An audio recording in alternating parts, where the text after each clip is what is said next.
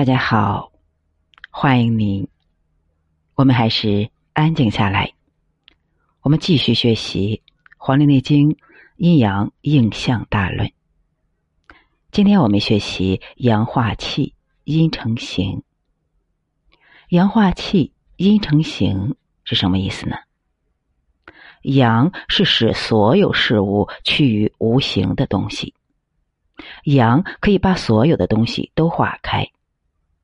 你身体里面之所以有肿瘤，之所以有这些那些东西，通通的一句话就是阳虚。之所以化不掉，是因为阳气的问题，阳气没有劲儿了。人活到四十岁，阳气已经自损一半了。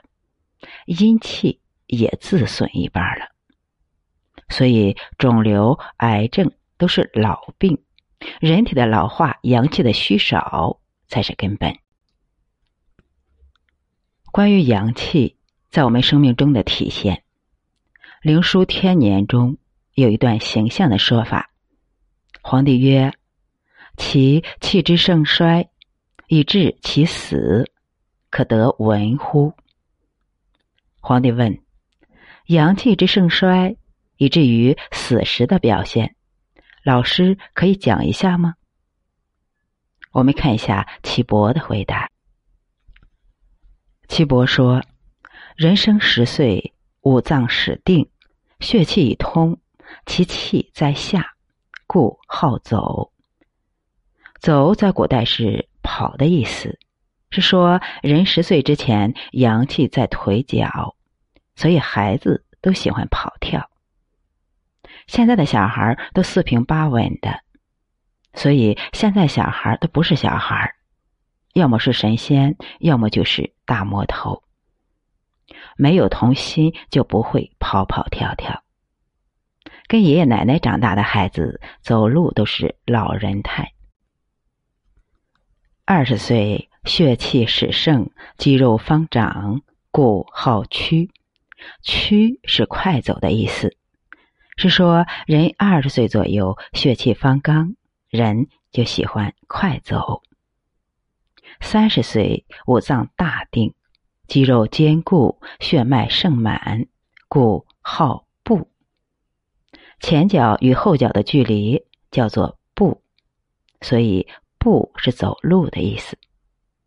这句话是说，人在三十岁左右，气血盛满，肌肉坚固，因此好走路。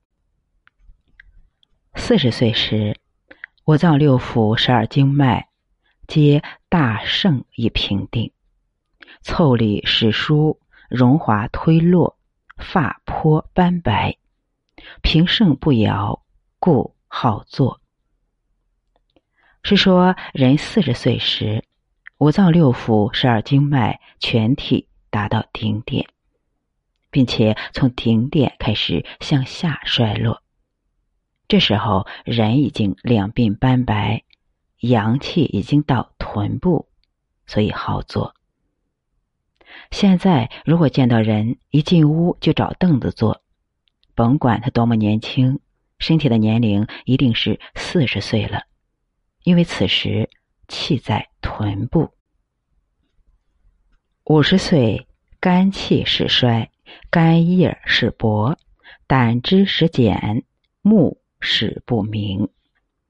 意思是说，人到了五十岁，肝气衰败，出现了眼花等疾患。这时候阳气到哪儿了呢？没有说，其实是到了背部。过去还能挺直了坐。这时候就开始东倒西歪，喜欢靠着东西坐了，或者喜欢葛优瘫了。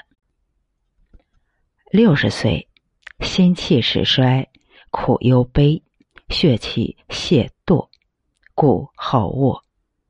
也就是说，六十岁心气衰，则神不足；神不足，则容易悲苦；阳气大衰，则。好卧了。七十岁，脾气虚，皮肤枯。这句话是说，七十岁时后天脾胃已经虚了，皮肤腠理干枯了，阳气只能顾脏腑里面了，管不了皮毛了。八十岁肺气衰，破离，故言善恶。是说八十岁的时候，魂魄已渐渐分离，脑子也就糊涂了，语言也开始颠三倒四了。九十岁肾气交，四脏经脉空虚，此时阳气飘忽，精血亏虚。一句经脉空虚就够了，所以到老了还真得有点肉吃，方能填补点精血。阳气呢，这个时候是补不回来了。百岁，五脏皆虚，神气皆去，形骸独居而终矣。此时神与气都远去了，人已成空壳。由此看来，最应该听点生命之道的，恰恰是中年人，因为最累、最焦虑、最容易忽略健康的。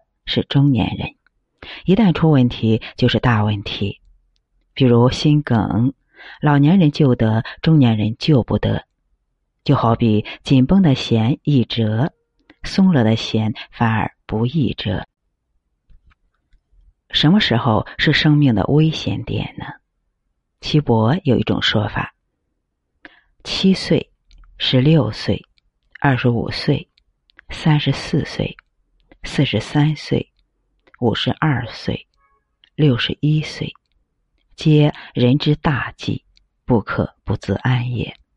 感则并行，失则忧矣。当此之时，无为监视，是谓年纪。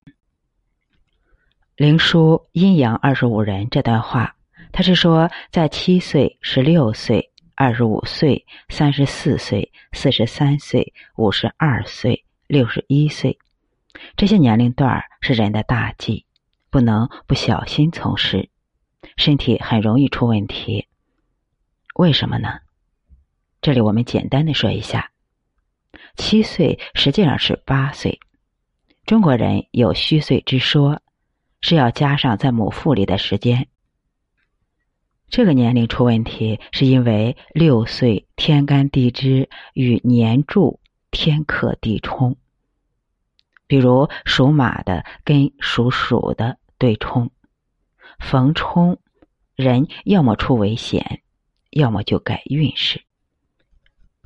那么十六岁、二十五岁、三十四岁、四十三岁这个年龄段，是学业、婚姻、生育、事业的转折期，气血有大转换。过度失衡的话，就容易生病。五十二岁、六十一岁时，气血衰败，体内的阴阳五行趋于枯萎，天地的影响力就又明显了。再加上这个阶段会面临父母离去、子女难靠，也就是说，生你者已逝，你生着又无暇照顾你。人生的五行都有断流之趋势，人体当然会出大问题。岐伯说，在这个年龄段，最好不要做什么事，尤其不要做坏事，否则不可救药。从这一节上来看，四十三岁前的问题当属于命数，而四十三岁以后的问题就跟养生有很大的关系。所以，至少从四十三岁就要以不惑的心态，好生养护自己了。有人会说，半百养生可以吗？也就是说，五十岁开始养生成吗？不成，有点晚了。因为这个时间段它属于自顾不暇的时期，这时候父母已衰老，一般人的财富增长到这个时候也处于瓶颈期了。一般人基本上要靠先前赚的钱养后半生了，所以四十多岁开始关爱自己还有余力，能在年轻力壮的时候把以后要得的病消掉才是最重要的。人活呢，就活个气血，年老气血衰退了，消病都不容易了。比方说。你天天说话耗不耗气呢？天天想事情耗不耗气呢？太耗了。阴血呢，好补，几顿饭、几场觉就能补回来。但饭也需要阳气把它化掉，才长力气呀。所以气是不好补的。阳化气，阴成形。这句话是说，阳主万物的气化，阴主万物的成形。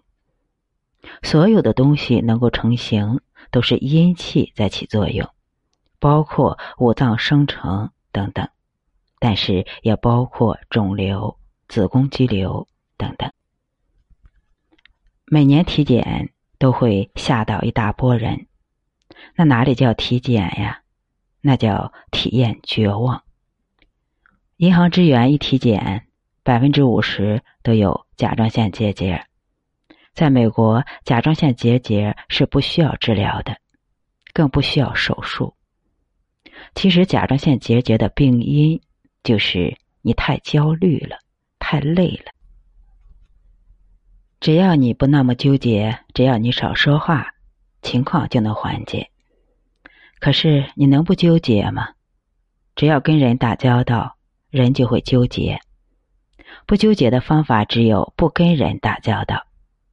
可天底下最绕不过去的就是人，回到家还有爹妈呢，还有丈夫和孩子呢，那怎么办呢？没办法，只好鼓励自己好好说话，鼓励自己坚持、坚持再坚持。甲状腺结节说白了就是肝郁气滞，阴邪凝聚，而阳气呢又不足以化它。其实甲亢和甲减要比结节的问题严重的多，但是如果能够碰到好的中医，很快就能解决。但是治疗结节反而不会那么快，因为毕竟已经成型了，还是稍微的需要点时间，慢慢的化掉。乳腺结节现在弄得跟乳腺癌似的，也让人吓得不行。其实这个没有什么。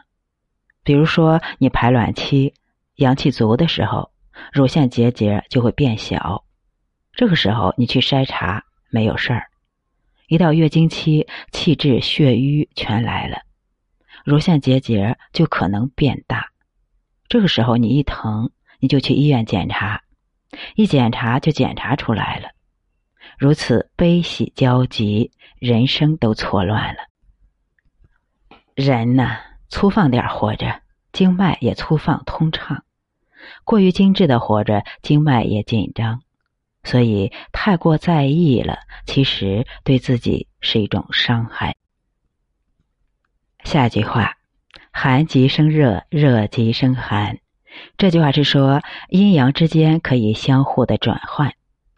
一般的翻译是这样的：“寒极生热，是阴到了尽头就是阳。”热极生寒，是阳到了尽头就是阴，但实际上应该这样翻译：寒极生热，是指收敛收藏凝聚到了极点，精气极为充足后，自然就能生发生长。从病象上来说，就是寒邪凝聚到了极点，就能出现阴盛格阳的躁动。出现发散虚脱的征候，热极生寒是指生发生长输布到了极点，精气极为充足，自然就能收敛收藏，此为万物之纲纪。从病象上来说，热邪不能及时输布的话，就会使人出现痿厥拘挛的厥阴症候。